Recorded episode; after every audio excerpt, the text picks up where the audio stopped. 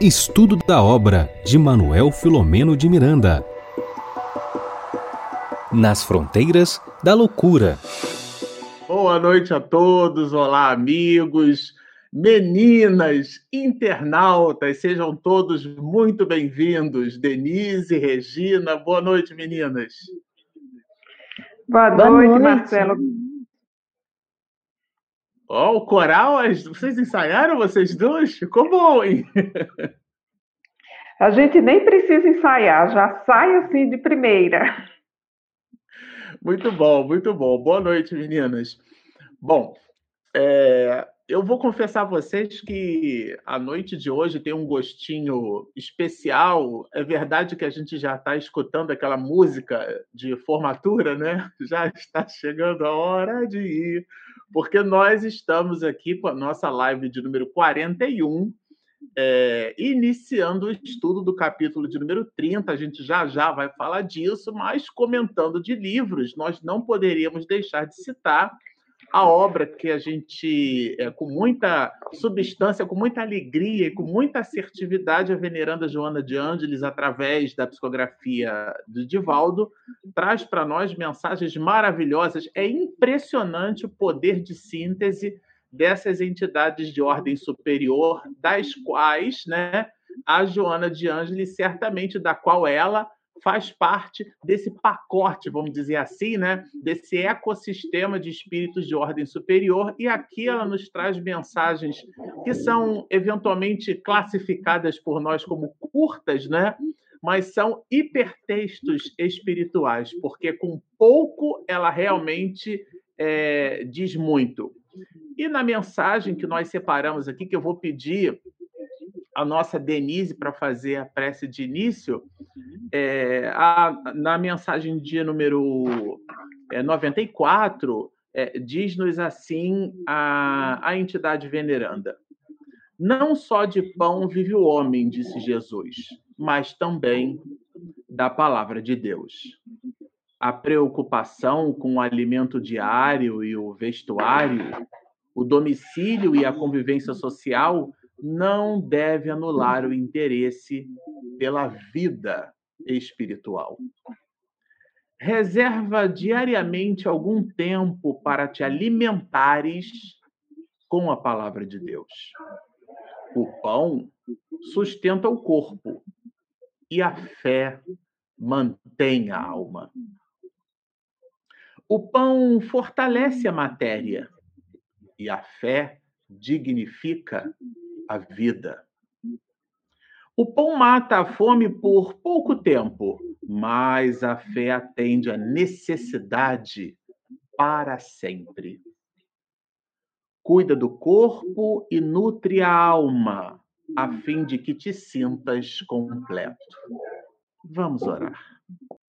Então, convidados a pensar que nós temos sede e fome de espiritualidade, buscamos aos amigos que nos protegem nesta atividade, rogando que nos auxiliem, que possam abençoar esta iniciativa com a qual nos comprometemos e nela colocamos nossa afetividade, nossa disciplina e nossa responsabilidade.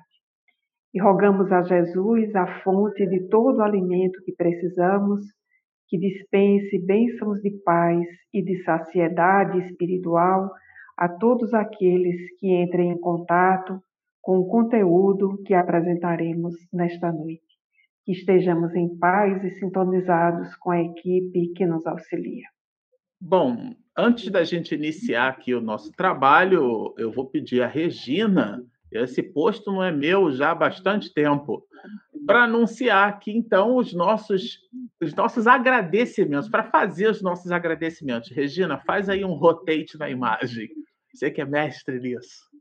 Então, boa noite a todos e todas. É com uma alegria que nós estamos aqui em mais uma live nas fronteiras da loucura. Essa live é de número 41. E para você que já estava aí desde cedo, né, aguardando a nossa live, nós também agradecemos aí a Edinalva, ao Daniel Rosa de Assis, a Thaís, a Ângela e dos outros que já estavam aqui aguardando o início da live. Então, a nossa gratidão a todos que estão logados aqui nesse momento, né? Então, lembrando que o nosso capítulo é um capítulo novo na noite de hoje, é o capítulo de número 30, Reencontro Feliz. Olha, faltam dois capítulos. Esse é o Reencontro Feliz. E esse capítulo nós dividimos em três lives, em três partes. Né? Então, hoje nós vamos estudar a primeira parte desse capítulo, que vai dos parágrafos 1 ao 37. Então, nós vamos estudar esse bloco hoje, e lembrando também a você, internauta, que se durante a explanação aqui você tiver alguma dúvida, então você posta as suas perguntas para que a gente possa respondê-las no segundo bloco. De vez em quando, também nós queremos é, é, alertar, dizer que a Denise, de vez em quando, ela não vai, não pode ficar até o final da live. Então, hoje ela vai sair um pouco antes. E se você tiver alguma dúvida da parte dela, você coloca a sua, a sua mensagem que o Marcelo vai responder as mensagens direcionadas para a Denise. Então, vamos começar aí com esse capítulo maravilhoso, capítulo de número 30, Reencontro Feliz. Eu vou colocar aqui, compartilhar a minha tela. Capítulo 30, Reencontro Feliz. Vou botar aqui no meio. Vamos lá. Nós estamos aqui, os nossos heróis, né, os no, o, o, que trataram da Julinda, dos dois planos, né, do plano do encarnado, dos desencarnados, né, estão aqui reunidos agora no hospital. E especificamente nesse primeiro parágrafo, nós vamos ver o doutor Alberto, que é um médico psiquiatra encarnado, tá? Ele cumpre o prometera a Julinda, porque a Julinda, depois da reunião mediúnica, né, que aconteceu no plano espiritual, depois também do afastamento dos obsessores e também daqueles que estavam né, vinculados a ela e vinculados ao Ricardo ali na, nesse, na, nesse quadro, né, para que ela tivesse esse quadro ob, obsessivo. Né? Então, todos foram afastados, nós vimos isso em episódios anteriores, e ela estava muito melhor por conta desse tratamento e desse afastamento desses obsessores, né? Então, por conta disso, o doutor Alberto, ele libera a visita para é, para que a Julinda po, é, pudesse ver a sua família, né? Então, ela vai ser liberada para visita, e aí, na, de hora combinado, né, depois da liberação do doutor Alberto, né, o que, que acontece? Acontece essa esse encontro, né, onde a enferma querida a Julinda estava assim muito ansiosa para que ele acontecesse, né? E aí o Miranda coloca, né? E eu deixei esse amarelinho. Eu vou ser bem breve para poder passar para nossa querida amiga Denise. Então ele fala o seguinte: olha só, sem a presença psíquica de Ricardo, nem a psicosfera enfermiça que era mantida pelos partidários de Ovídio, lembrando aqui que Ovídio era o chefe ali, né, dos obsessores do, do, do hospital, né? Então ele era um dos chefes. Mas como todos foram afastados, né? O seu quadro era confortador. Renovara-se mentalmente, passando a cuidar da aparência ante os estímulos de Palmira, que era enfermeira prestimosa, né? afetuosa e alimentando-se melhor. Então, o quadro melhorou muito, né?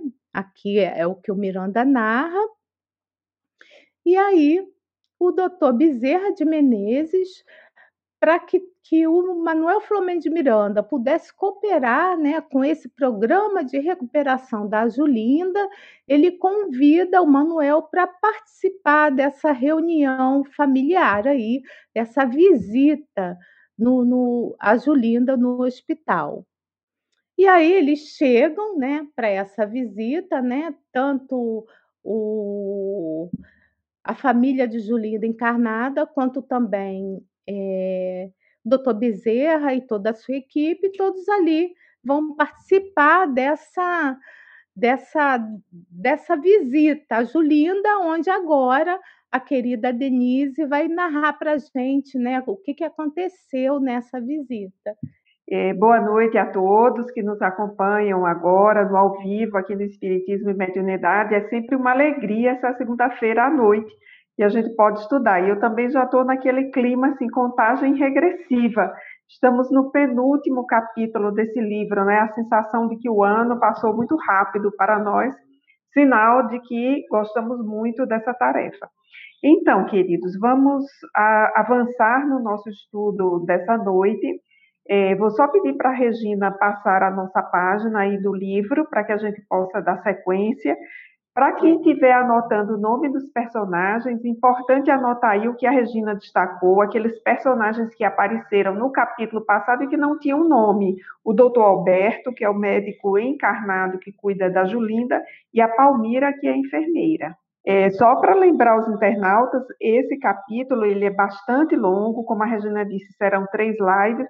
Quem estiver anotando os parágrafos, nós temos do parágrafo 1 a 121 neste capítulo. A Regina acabou de comentar do 1 ao 6 e nós vamos começar a partir do 7, esse que está aí destacado, é sobre o reencontro. Então, a gente já chama atenção aí para a palavra que o nosso querido Filomeno escolheu, que é reencontro, não é encontro.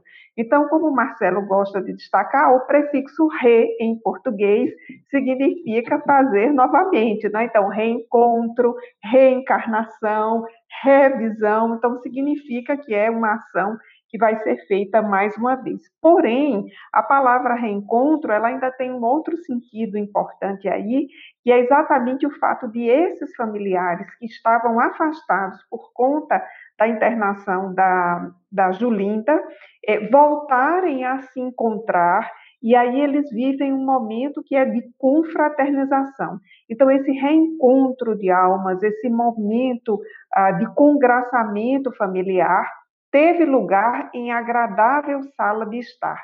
Eu queria destacar muito esse aspecto aí, que é da arquitetura, da ambientação, é do lugar do reencontro, porque esse aspecto físico ele também nos influencia, ele nos traz aí um componente que é bastante importante uh, nas nossas relações como um todo.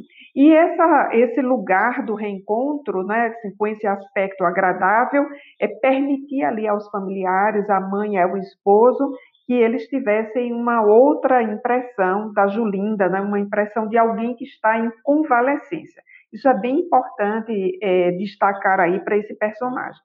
Dando sequência, então, nós vamos ter uma informação que vem no parágrafo seguinte, que é também importante para a gente acompanhar o raciocínio do nosso querido Filomeno de Miranda descrevendo esse reencontro feliz, que é o fato de a Julinda ainda apresentava alguma debilidade e apresentava alguns tiques nervosos.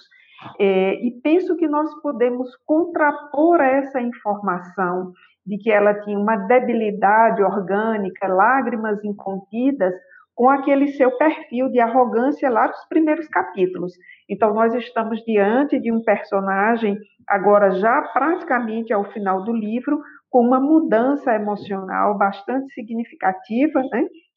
Mudança essa que ocorreu aí nesse período de praticamente uma semana em que a Julinda ficou internada. Na sequência, nós temos uma fala aí muito importante da Julinda, sobre a qual praticamente discorrem todos os outros parágrafos até o de número 20, que é quando ela enuncia a dor que lhe vai à alma, quando ela diz, tenho sofrido, como só Deus o sabe.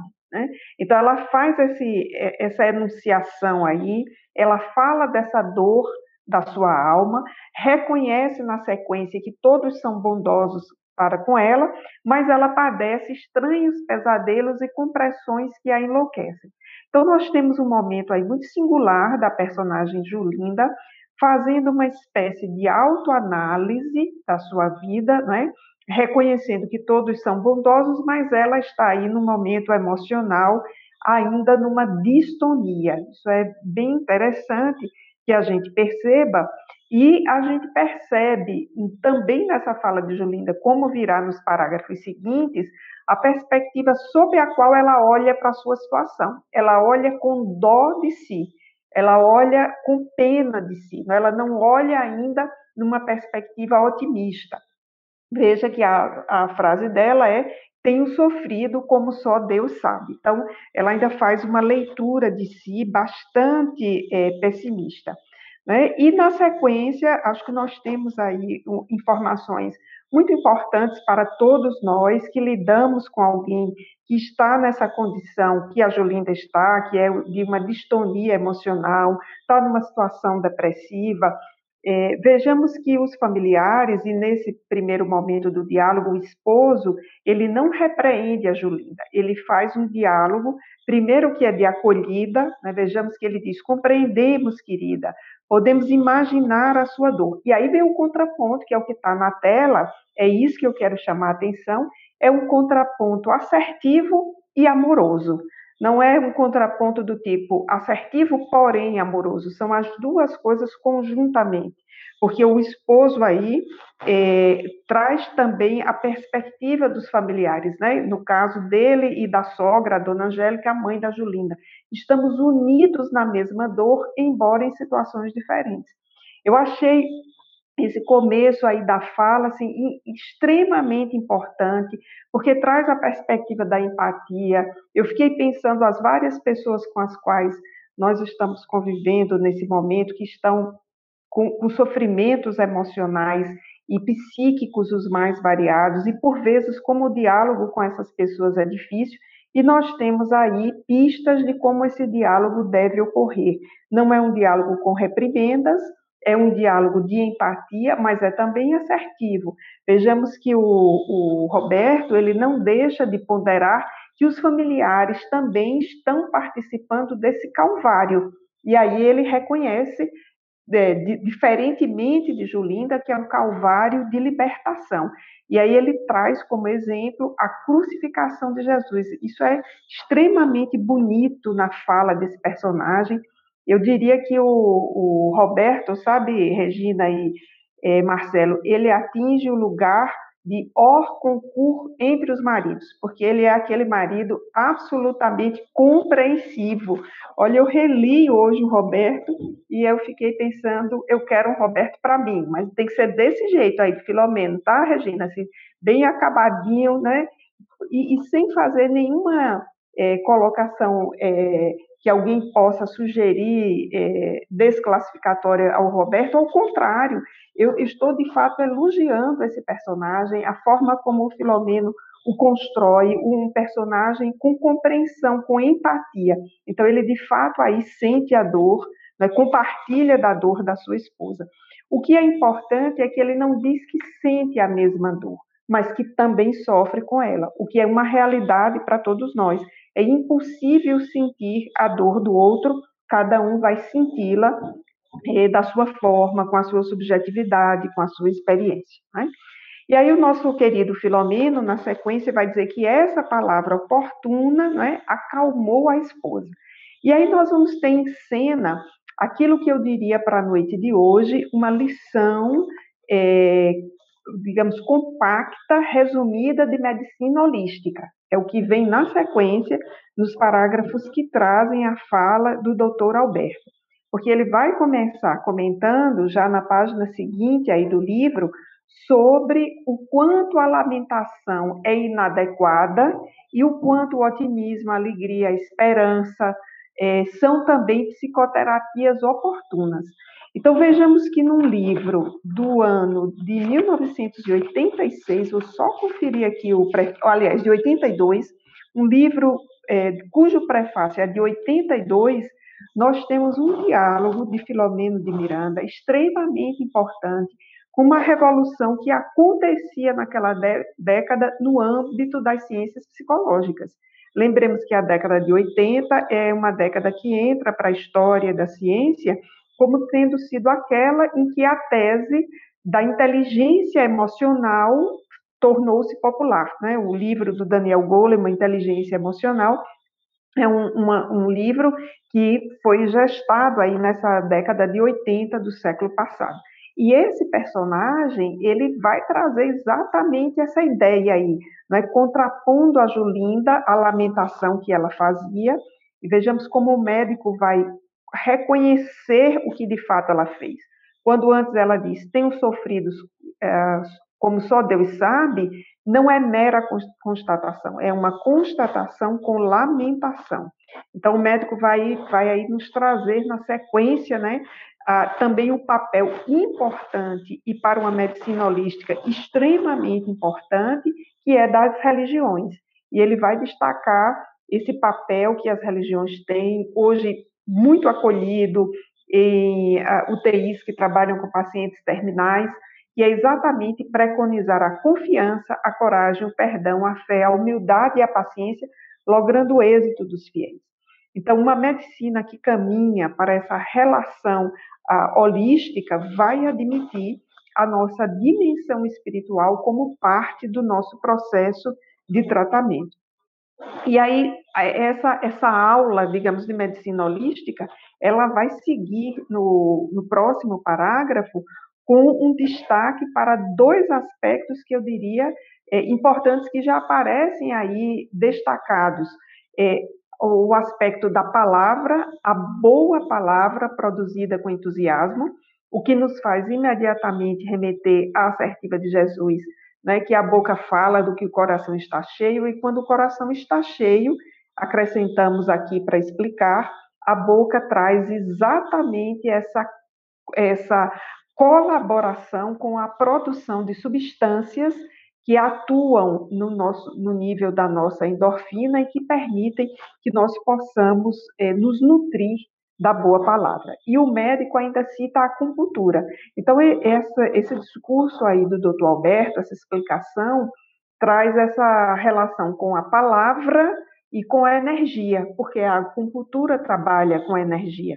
Então, vejamos como ele é um médico que está aberto às possibilidades de tratamento que podem, de forma uh, multidisciplinar, como hoje se admite na medicina, é, tratar um paciente nas suas, nos seus diferentes níveis.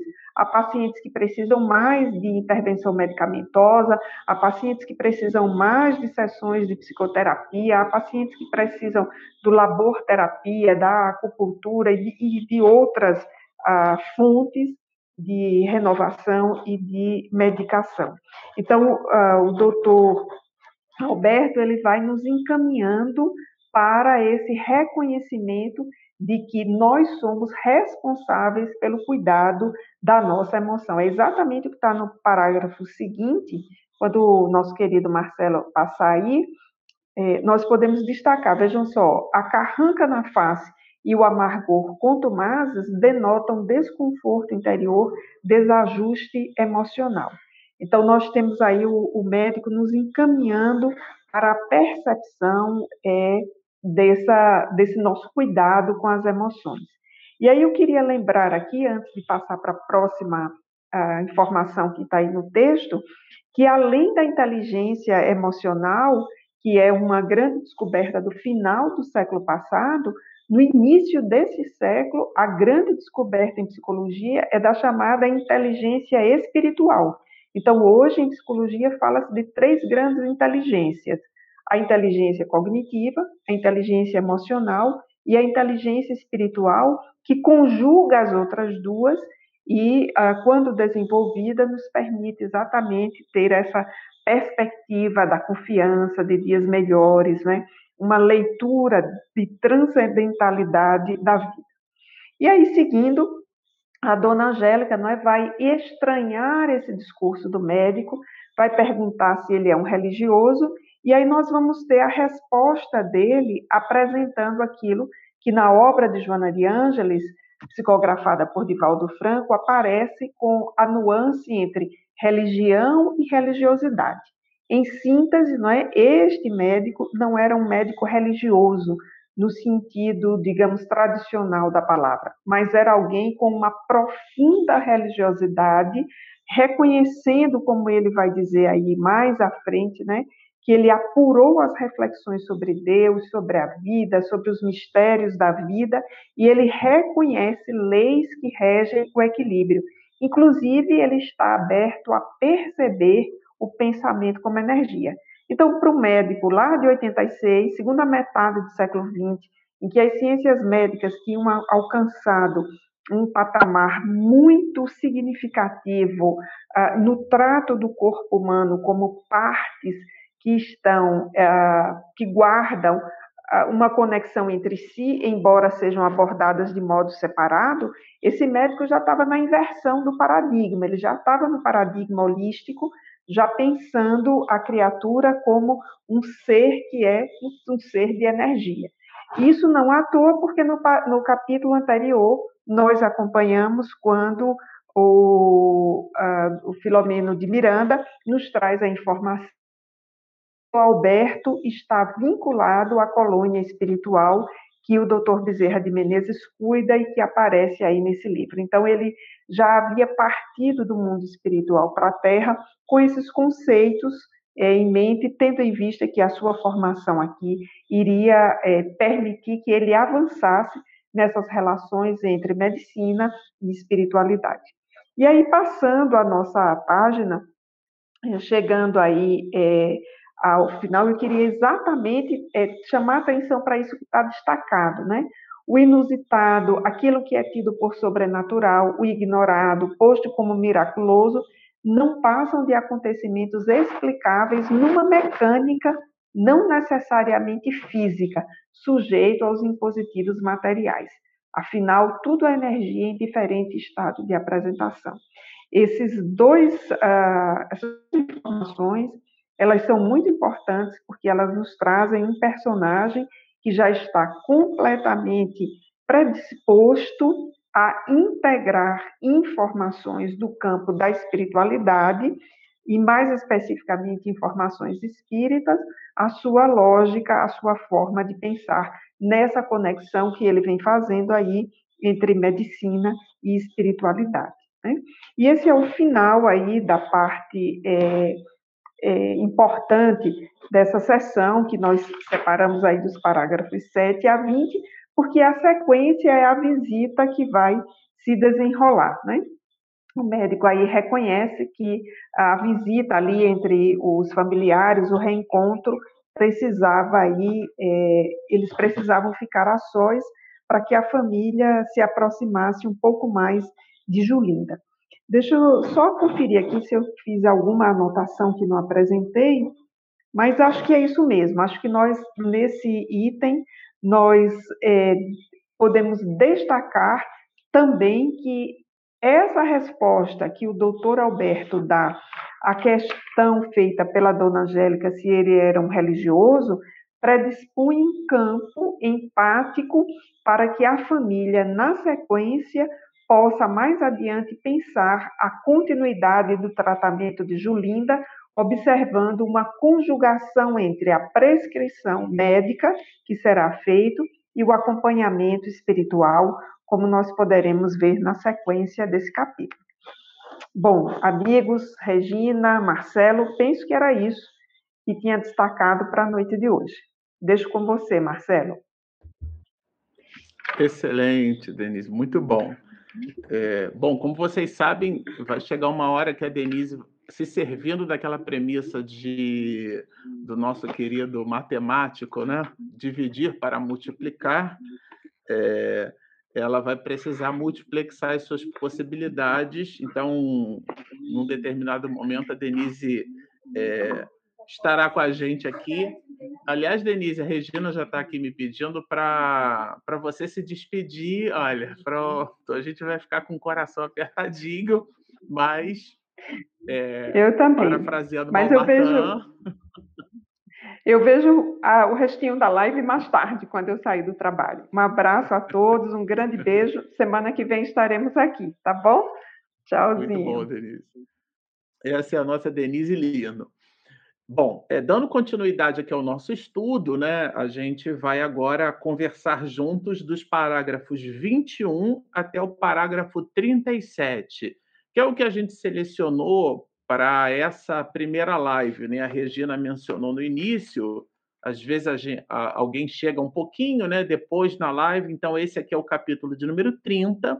Nós dividimos esse capítulo em três partes ou três lives essa é a live de número 41. Estaremos estudando a primeira terça parte do capítulo 30, a segunda terça parte no, no episódio, na live né, de número 42, e a última parte é, no dia 21 de novembro, é, o episódio e a live que vai perfazer aí o total do capítulo, a de número 43. Aqui no nosso encontro, na noite de hoje, nós vamos comentar dessa primeira terça parte os parágrafos 21 a 37, que tem uma, um ponto alto colocado por Miranda, que dialoga bastante com as nossas questões de vida. Eu achei assim essa parte muito para eu me servir de uma expressão americana que eu já vou traduzir, né? muito fair play, quer dizer, muito honesta, com o nosso dia a dia. Às vezes a gente observa uma história romance,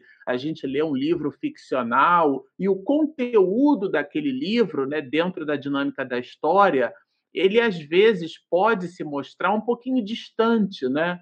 É, da nossa realidade, mas aqui não é o caso, e sobretudo nesse momento. Bom, é, o primeiro ponto que Miranda destaca, né, a propósito da, desse, desse encontro de Julinda com a mãe e com o marido é a alegria. Ela, óbvio, é alguém que tentou, né, é, enfim, é, dissipar a própria vida, né, a questão do, do, do autocídio, né, ou do suicídio, como você queira, que, aliás, é um caso de saúde pública planetária, tá certo? É, isso é bem expedido aí pela, pela pela Organização Mundial de Saúde, esse é um caso de saúde pública no planeta, né? os casos de suicídio. E nesse sentido, esse médico que é ligado à área da psiquiatria, ele fica ali examinando o comportamento, observa que o comportamento dela é um comportamento que já está mais adequado, aquele momento de alegria, né? Em função justamente disso que Miranda destaca, olha, as pessoas sorriam, né? elas estavam conversando, era aquele clima mais ameno. Aliás, o próprio encontro foi proporcionado fora do ambiente do quarto, para não ficar aquele clima pesado. Então, o médico, percebendo ali que estava tudo bem, né?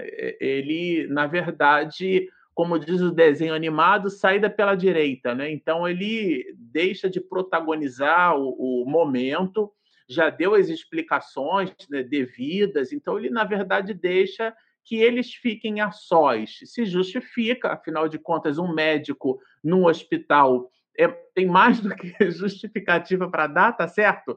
Então ele sai dali, fica gratificado realmente é, por ver a reação da moça. É, é aquele aquele quadro eh, clínico, aquela observação clínica. Eu me lembro que uma vez eu procurei, eu precisei, né, de uma consulta com o neurologista e durante a consulta o médico disse assim para mim, olha, é, é, a gente quando um paciente entra na nossa no consultório a gente observa a maneira como ele fala, o jeito como ele anda, a forma como ele senta, os trejeitos, se tem tique nervoso. Eu digo, nossa, doutor, é quanta coisa você observou de mim, né?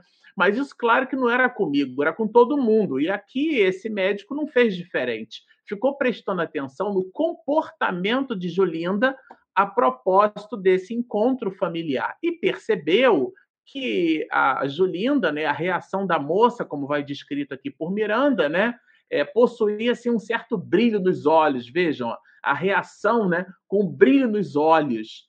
É, e isso deixou o médico mais confortável, do tipo, olha, eu posso deixar os dois, então, ali, é, aliás, os três, né? Julinda com Ricardo e Dona Angélica, bem mais é, à vontade. O marido trouxe um ramalhete de flores, né? Recebeu ela com flores e tudo. Então a, a mãe, né?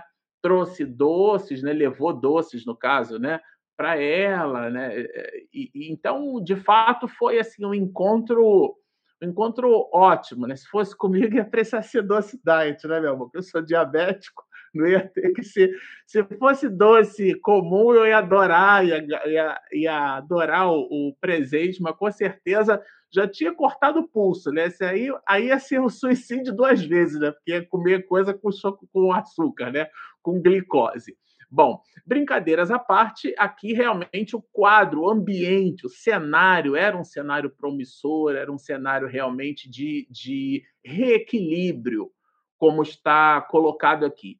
E uma das coisas que eu acho que vale a pena a gente mencionar, e na verdade repetir, porque a Regina e a Denise é, já falaram até em lives anteriores, e sobretudo agora nessa, trata-se de um reencontro porque o encontro foi feito naquelas reuniões mediúnicas que nós já estudamos em capítulos anteriores. Então, agora, como a gente gosta de dizer, é no plano R3, é o encontro entre é, espíritos encarnados que se encontraram na espiritualidade, no mundo espiritual, e agora estão se reencontrando.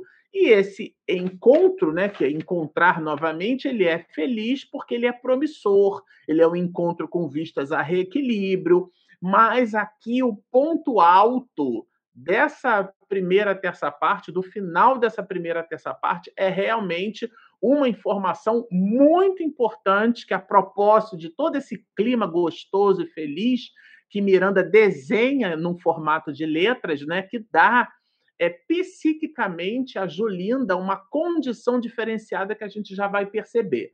Então, vejam, o, os esposos, né, é, é, e Dona Angélica, os três, no caso, não ocultavam alegrias. Miranda faz questão de realmente de de nos colocar diante daquela cena a fim de que nós respirássemos um pouco daquela atmosfera, né? no formato de, de letras aqui. A gente meio que entra nesse cenário. Bom, é, em função desse ecossistema psíquico, vou me referir dessa forma, Dr. Bezerra de Menezes, sempre ele, né, o nosso quitaro do mundo espiritual, ele, é, Dr. Bezerra de Menezes, se acerca de Julinda e aplica o que. Aí, vejam só, aqui não está escrito passe.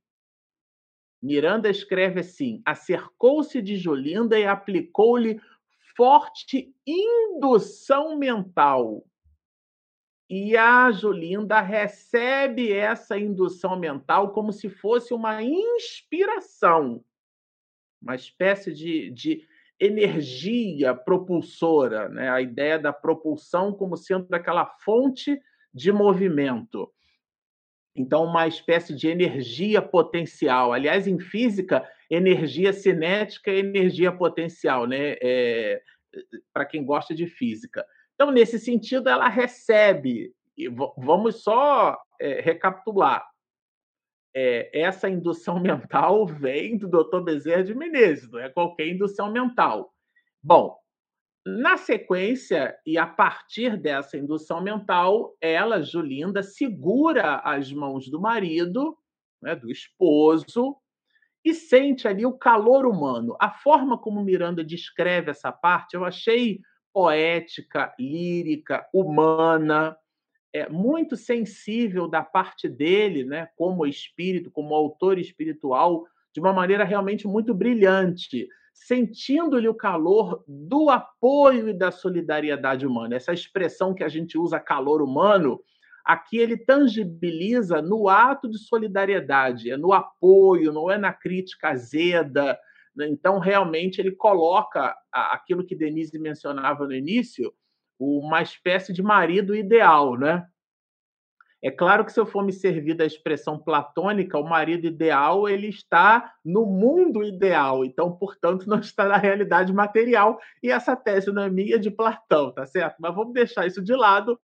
É, nesse sentido, esse marido, né, que tudo indica ser um marido ideal, uma espécie de template de homem bom, ele, é, ele ali junto com Julinda, e Julinda tem ali o olhar, né, é, como se ela tivesse é, o olhar alongado, na paisagem, no jardim, se detém um pouco ali, né? fica mergulhada, como se estivesse ali em si mesmada ou preparando-se para dizer algo. Tanto assim o é que o próprio autor espiritual vai mencionar que ela precisava confessar alguma coisa. E o que é que ela desejava confessar? O primeiro intuito da mãe foi tentar interromper. Vala a Deus o que essa menina não vai dizer, né? Então ele interrompe, é, ou melhor, a mãe, ela, busca interromper, mas não. Ela está absolutamente convencida, está sob o influxo, uma espécie de teor vibratório positivado né, é, do Dr. Bezerra de Menezes, e ela então faz a sua catarse, aquilo que os, os, é, os psicólogos e os psicoterapeutas vão chamar de catarse. Se esvazia de seus problemas para se planificar. Antes de eu adoecer, dizia ela, Julinda, vinha me sentindo muito angustiada porque havia concebido. Então já já menciona que estava grávida. Bom, na sequência diz ela: e como não desejava a maternidade, essa é uma informação conhecida de, de, de, ambos, né? tanto de Dona Angélica quanto do próprio marido, lá no início do livro a gente, é, a gente leu e estudou vários dos comentários de Miranda sobre o diálogo entre os dois e casar e ter filho de jeito nenhum, vou deformar meu corpo, eu quero viver minha vida, todo aquele conjunto de informações e a gente agora já sabe que parte dessa resistência era justamente por conta de uma futura ligação de um espírito que tem contas com ela e ela com o espírito de outras, do plural, né, de outras existências, é uma encrenca de mais de 200 anos, ela então aborta, que é o Ricardo, né? Bom, é, e aí com isso é, ela cita que se arrepende sinceramente, né, e pede perdão a Deus e também a, aos dois, né? E essa é de fato uma confissão é, de Julinda que ela faz no momento de alegria, no momento de contentamento, no momento aonde há espiritualidade, porque aqui a gente tem é, o próprio Dr. Bezerra de Menezes, Manuel Filomeno de Miranda junto e mais outros é, espíritos que estão assistindo essa família, não é somente Julinda, é a família que eles estão assistindo, né? E aí o marido, é, eles foram, é, claro, né? Quando recebem essa informação aqui, é um parágrafo, mas esse parágrafo tem todo um volume de informações aqui, tá certo? O marido e a mãezinha, né, eh, foram colhidos por um forte impacto que conseguiram sopitar. A palavra sopitar aqui significa adormecer, né? Como se eles é, é, contivessem aquele aquele arrobo, aquela expressão de surpresa que às vezes não vai só carreada, ou melhor, conduzida pela surpresa. É essa surpresa junto com ela vem uma, uma expressão de crítica, uma expressão azeda, uma expressão de descontentamento, mas o clima era um clima não coercitivo, era um clima é, de solidariedade, um clima de apoio, um clima de sinceridade, de maternidade, de fraternidade, de alegria.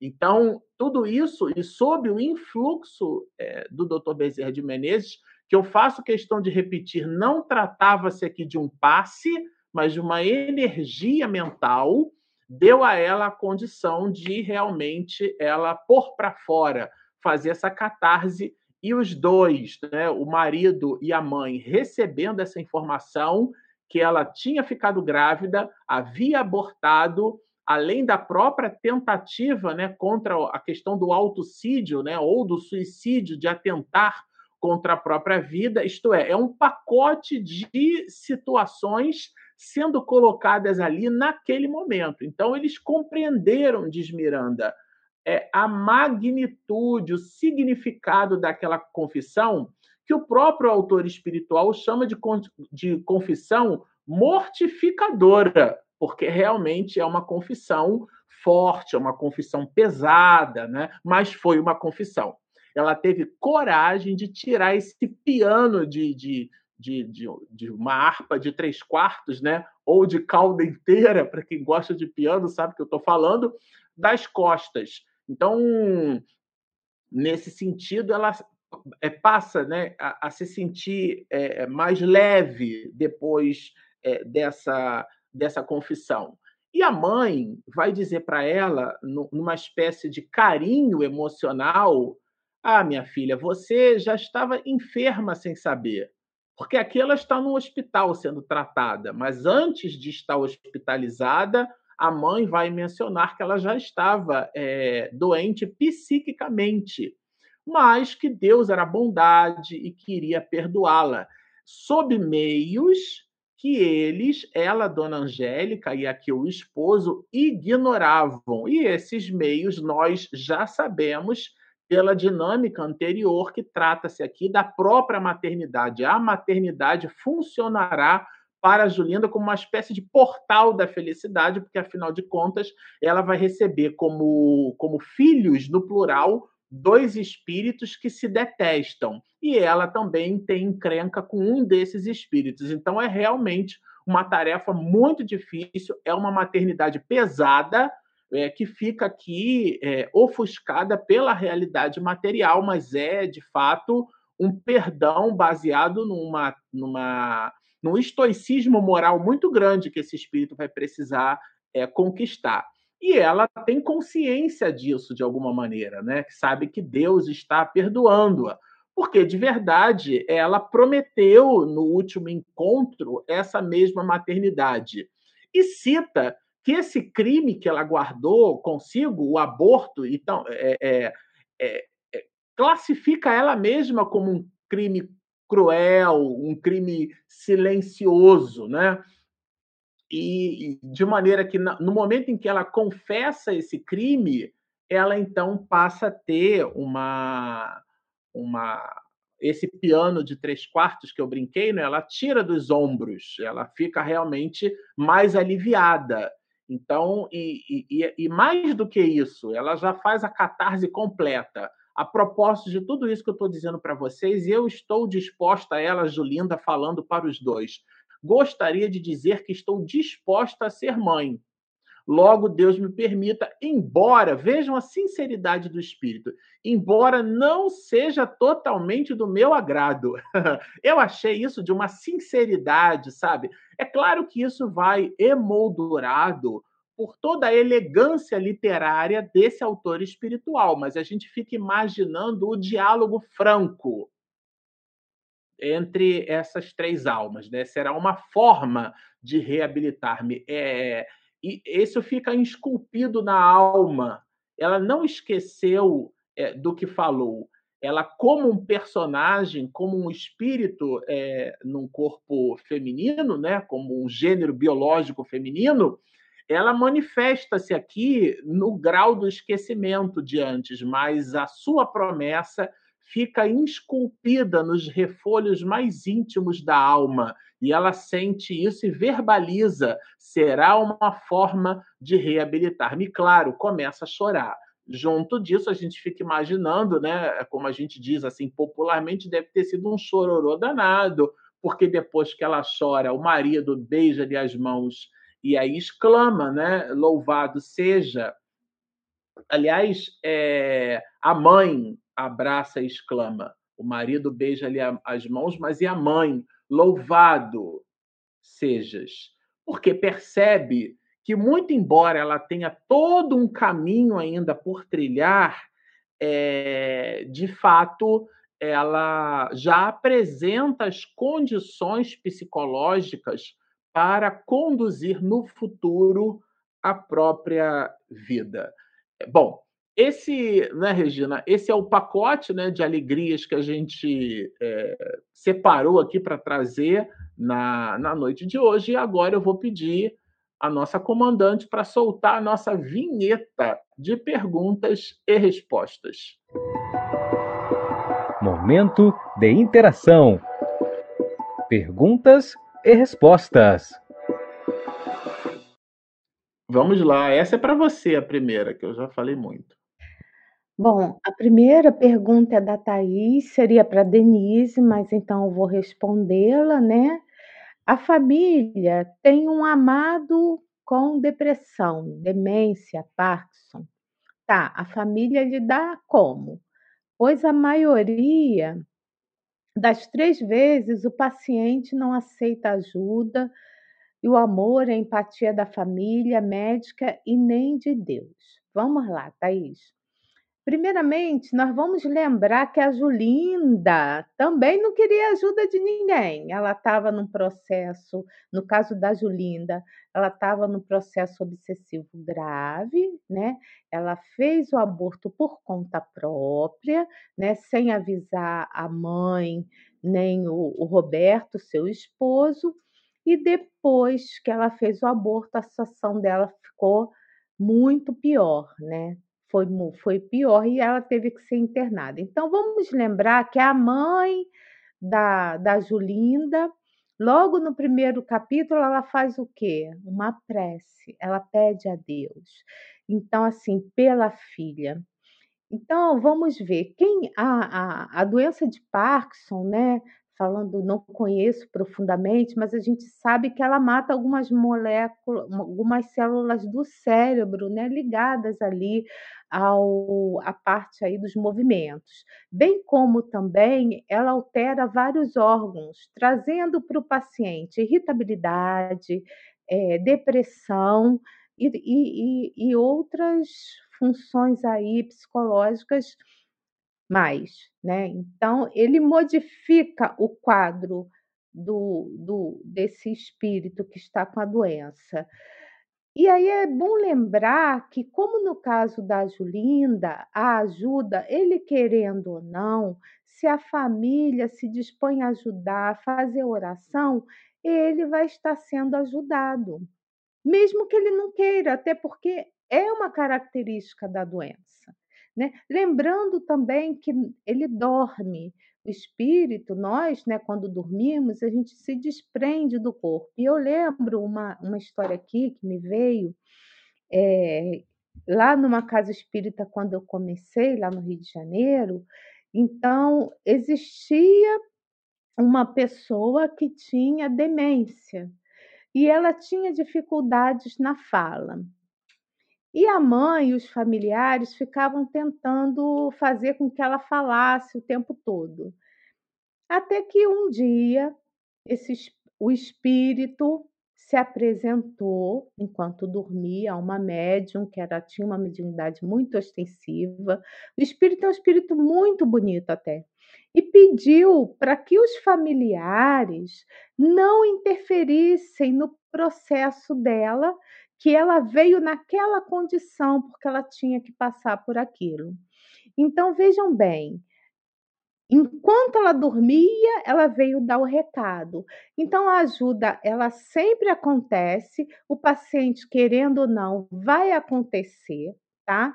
E também, durante esse desprendimento do sono, ele vai ter contato com a ajuda dos amigos espirituais, como a gente viu aqui no livro, se for, né? Se tiver chegado o momento dele, se for da vontade de Deus. Ok? Quer falar alguma coisa sobre isso? Então vamos para outra pergunta. É do Daniel Rosa. Quer ler ou quer que eu leia? Eu leio? Dentro da lição que cita o reflexo da inteligência emocional, espiritual, o bom ou mau humor, o temperamento, a influência dos espíritos, no convívio social intenso, é de determinante nos conflitos? Ô, Daniel, boa noite, tudo bom? Eu diria assim que essas condições que você apresenta, elas são condições predisponentes, mas não são condições preponderantes. Todas as vezes que a gente se irrita, independente de grau patológico, a gente acaba abrindo uma espécie de portal psíquico para que, eventualmente, esse ou aquele espírito, nessa ou naquela faixa de frequência, sintonize conosco. Na, em duas lives passadas, se não me engano, eu coloquei até uma imagem representando ali é, as frequências de AM de FM, né? FM como sendo a a modulação pela frequência e o sinal de AM, a modulação por amplitude. Esse M do FM e do AM é de modulação. E a forma como a modulação do espectro se faz, uma é na frequência, ou seja, faz a modulação, a variação. A palavra modulação e variação, é, vamos dizer, grosso modo, é, são sinônimos. Então, essa variação, essa alteração se faz tanto na frequência quanto no, no, na amplitude ou no comprimento de onda, né? que é o caso do sinal AM, que é um sinal, inclusive, que é capaz de dar a volta, né? É, de percorrer grandes distâncias, mas a árvore, por exemplo, vai absorver esse comprimento de onda e ele vai sofrer uma certa deformação. Então, o rádio, quando a gente sintoniza na estação, aquelas que não estão regulamentadas, aquelas que operam numa frequência fora daquilo que a Anatel regulamenta, que é o que a gente chama hoje de rádio pirata, né? Então, se você está com seu psiquismo alterado, você vai pegar uma rádio pirata dessa, sabe? A gente vai pegar um espírito que sintoniza naquela faixa. E, e aí, claro, ele vai, ele vai será capaz de dialogar conosco por esse enlace fluídico. Então, tudo aquilo que nos tira do, do eixo é uma porta eh, de entrada. E essa tese, ela vai colocada, tá, Daniel? Eu super recomendo que você dê uma olhada na terceira introdução da obra Nos Bastidores da Obsessão, que é um livro de Manuel Flamengo de Miranda, é o primeiro livro da série, né? Ele foi colocado, foi psicografado por Divaldo, expedido, né, por, por Miranda na psicografia de Divaldo em 1970, e lá na terceira introdução é, Miranda cita os vários aspectos da obsessão. Cita glutenaria, compulsão alimentar, cita raiva, cita maledicência, o orgulho, a inveja, a língua solta, né? A pessoa fala, adora, tem gente que adora falar da vida dos outros. São portas de entrada para esse conúbio mental, que é aquilo que o livro dos médios vai chamar de domínio, quando o espírito já começa a influenciar nas nossas atitudes. Então, sim, tudo isso vai alterando o nosso, é, a, o nosso comportamento que você chamou aí de convívio social. Isso não é determinante, repito, não é a condição que predomina, né? mas são as condições predisponentes, né? as condições, é, é, é vamos dizer assim, favoráveis, não preponderantes. As preponderantes são sempre as escolhas da alma. A última pergunta é para mim, aí depois, se você quiser fazer alguma colocação, você faz, tá? É da Thaís. Regina, o aborto de Julinda teve caso de várias existências. Há aborto que não, isso é uma afirmativa dela. Como ocorre quando a mulher deseja esse aborto? Pois a mulher que faz pelo fato de querer, né? Olha, Julinda, eu não. Thaís, eu não sei se eu entendi muito bem, mas no caso da Julinda, ela quis o aborto, né? Então, ela quis. A causa realmente estava no passado dela e com todos envolvidos. Lembrando que o Ricardo esteve envolvida, né? Em outras encarnações da Julinda. Então, ela tinha pavor do Ricardo. Ela não queria que ele encarnasse de jeito algum né? Então ela quis. Existem abortos espontâneos que a mulher não quer. E a gente sabe que esses abortos estão ligados a espíritos que precisam passar brevemente naquela situação, naquele breve período do corpo da gestação. Alguns até, alguns, não estou dizendo que é isso, é, são até ex-suicidas. Mas sempre existe vínculo com a mãe, né? Sempre existe alguma alguma coisa que a mãe tenha que aprender por passar por, por aquele momento. Então, eu não sei se eu entendi bem a sua pergunta, mas no caso, é, é, a Julinda quis sim, né? Ela tinha lá dentro das outras vidas né, uma dificuldade muito grande pelo Ricardo. E essas outras mulheres que querem também, que você coloca aqui, provavelmente né, essa relação de não querer aquele feto tem relação com causas anteriores. Eu falo provavelmente que não dá para dizer assim, é isso, é aquilo. Você quer fazer alguma colocação, meu bem? É a última pergunta. Tá bom. É, sim, a gente aí com ela, com essa a gente encerra, com essa que é bem interessante esse comentário da Thaís, porque ele nos convida a uma reflexão muito importante. O, o aborto, ele é um crime. E o crime é uma transgressão às leis de Deus. E essa transgressão, ela não encontra a ideia de pecado, pecadinho e pecadão, né? É, a, a transgressão e a transgressão. Então, por exemplo, quando a tua pergunta sugere que a motivação dessa ou daquela pessoa seria eventualmente de maior ou menor intensidade. Ah, mas no caso de Julinda, ela tem uma encrenca lá do passado, então justifica ou explica o aborto. Isso, do ponto de vista das leis morais, na terceira, quarta parte do livro dos Espíritos, é, ela, isso não se aplica. Eventualmente, se nós formos advogados no mundo, a gente até consegue uma liminar na justiça, né? ou uma jurisprudência para poder dar, dar ganho de causa ali para a pessoa, enfim. Mas no caso da nossa observação do ponto de vista espiritual, ela continua sendo uma transgressão à lei. Então, o, a motivação é de ordem muito subjetiva. O que é que significa isso? É do espírito. Dois espíritos têm eventualmente as mesmas motivações. Um faz o aborto e o outro não. Né? No caso da mulher, até porque o homem também às vezes participa do aborto, né? Pela negligência, pela falta de amparo, pela irresponsabilidade, pela ausência do compromisso, pelo abandono, porque uma criança não se gera sozinha, né? A, a união do espermatozoide com o óvulo é, ela é o resultado de uma, de uma relação sexual, de uma união entre duas pessoas. Então, nesse sentido, existe ali naquele enlace uma ideia de compromisso, ou pelo menos deveria existir. Né? Nesse sentido, quando não há, quando há o abandono, é, no caso do homem, ele é copartícipe do processo. Aqui o ventre materno, a mulher é que carrega, o homem não tem útero.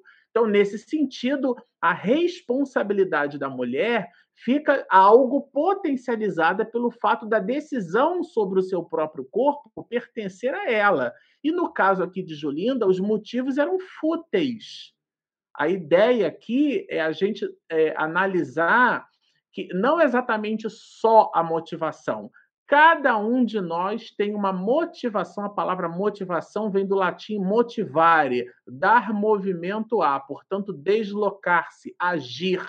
Cada um de nós faz o nosso juízo de valor sobre aquilo que a gente é, pretende agir, a forma como a gente quer agir ou se movimentar. E é nisso que consiste a transgressão da lei.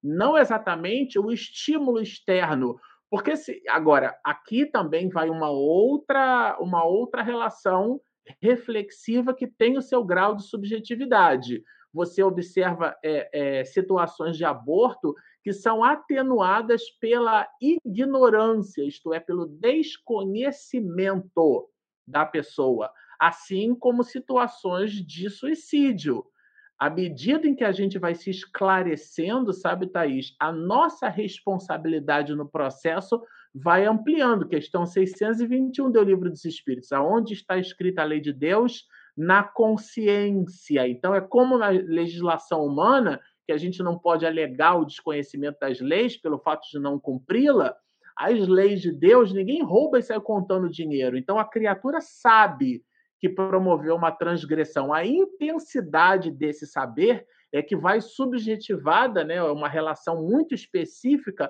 do grau evolutivo de cada espírito. Então a gente tem uma certa mania, não é o seu caso, mas eventualmente uma certa mania de criar receita de bolo para todas as situações, como se tudo fosse um template, fosse um formato. E não é bem assim. A gente tem as linhas gerais do entendimento, mas cada situação é uma situação, cada caso é um caso, cada cenário a sua oportunidade. Lembrando, e aí esse destaque eu preciso deixar aqui entre nós, a motivação para a transgressão de uma lei, essa motivação não atenua o processo. O que atenua o processo ou não é o grau de ignorância e ou de conhecimento que a alma tem em cima da, daquela falta.